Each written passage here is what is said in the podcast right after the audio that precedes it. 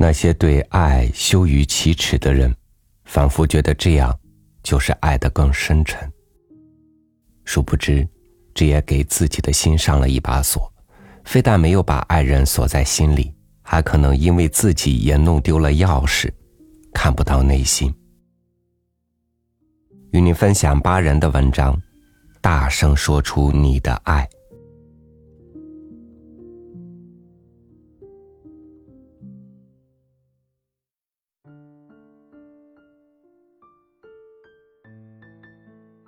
深更半夜，电话铃突然响起。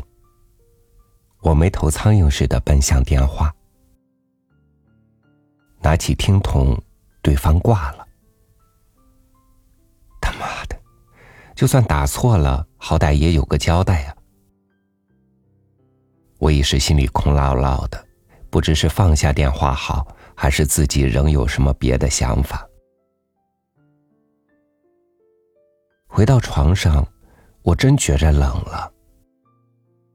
今年的秋天好像来得特别早，雨把夏天的一切都冲走了，把人心也冲得潮兮兮的。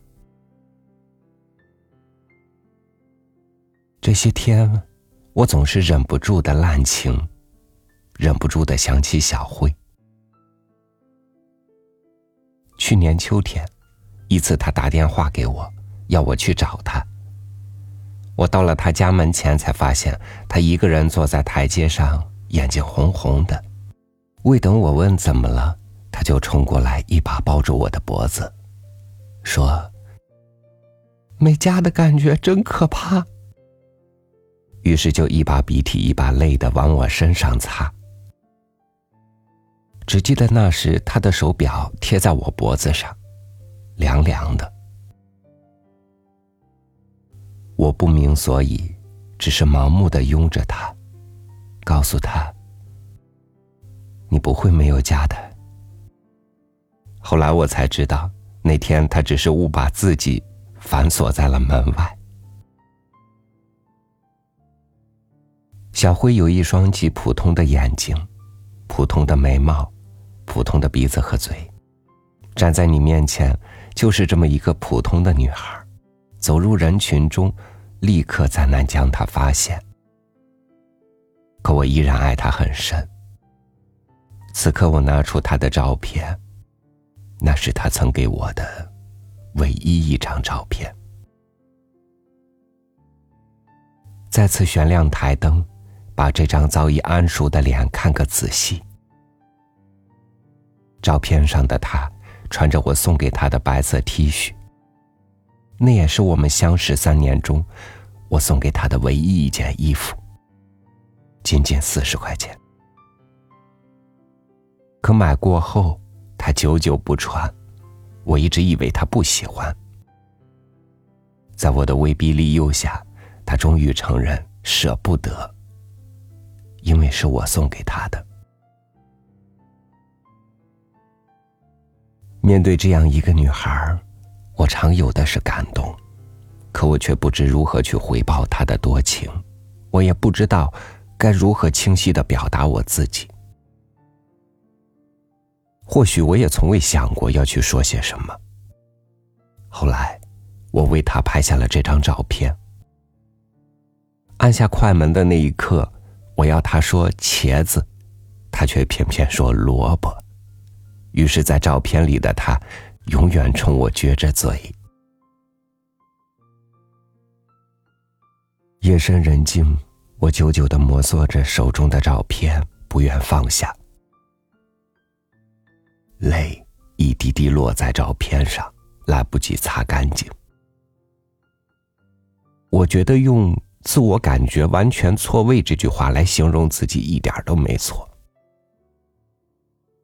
不论是我激动。还是平静的时候，我都不太懂如何解释自己。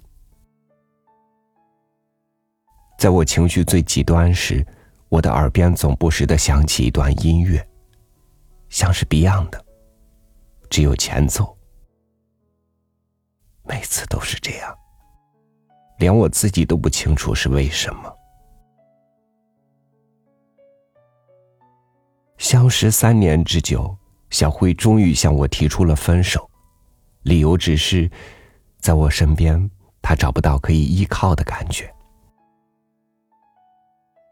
我知道自己想挽回，可不知该如何去挽回。我想他并非是真的要和我分手，可我却并没问出口。末了，只有一句话：如果你想要分手的话，那好吧。那一刻，他久久的望我，眼神中的失望，惊得我只觉得自己是个十恶不赦的罪人。当他转身大步离去。我知道自己再也无法将他换回。是否相爱的人，永远都只能像两列对开的火车，只有擦身而过的缘分。他们在相爱的时候，忘记了去倾诉。他们在等待，等待对方先说出来。可悲的人。为何要如此高傲？为何要如此固执？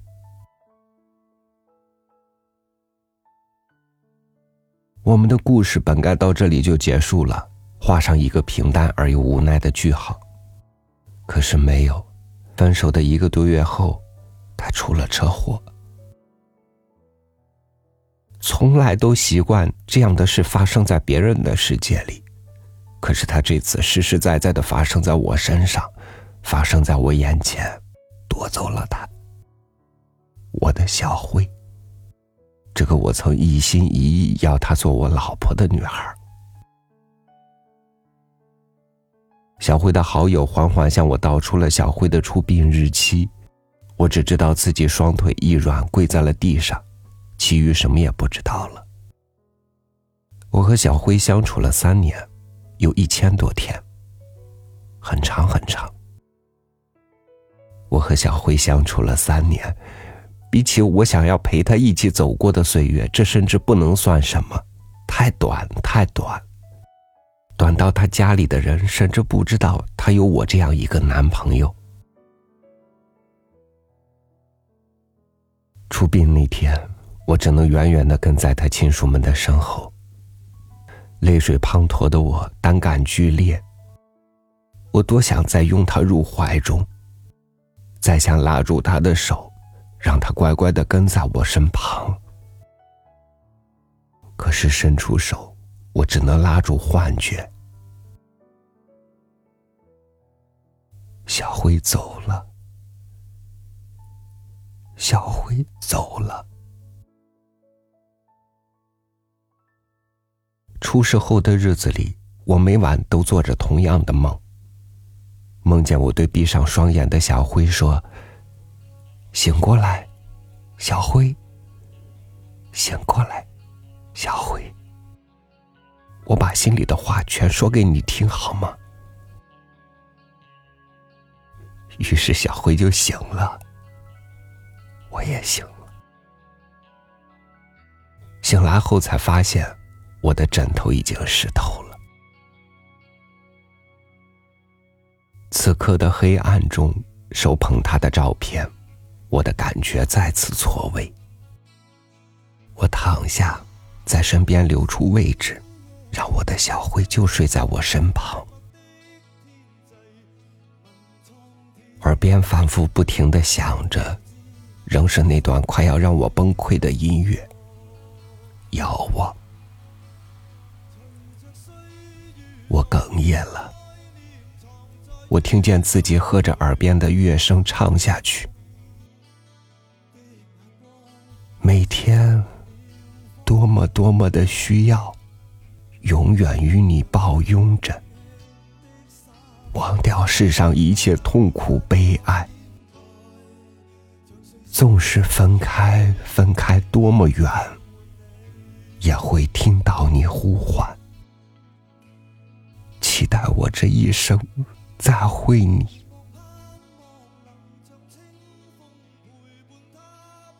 我的好兄弟们。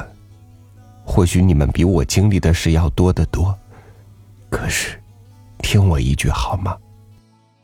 能珍惜就珍惜吧。他向你要的，或许只是一种归属感。如果你是爱他的，把你心里的话讲给他，让他从心底里有个依靠，因为爱经不起等待。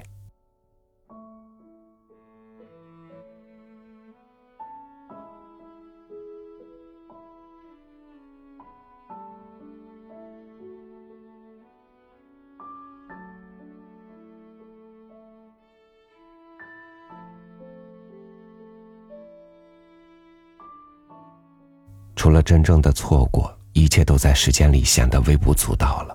只有那错过，那遗憾，一次次在梦里出现。那是因为曾经种在你心上的爱，被命运无情的扯走了，带走了你心的一块。感谢您收听我的分享，我是超宇，祝您晚安。明天见